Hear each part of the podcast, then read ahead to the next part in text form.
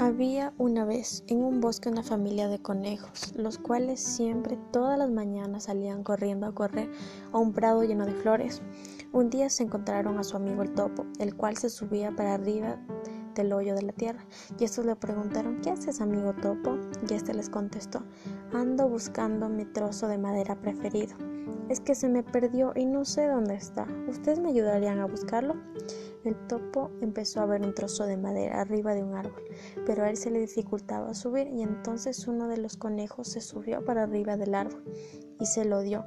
El topo les, les agradeció mucho por su ayuda y todos se quedaron felices. Siempre cuando tengas un problema contarás con tus verdaderos amigos.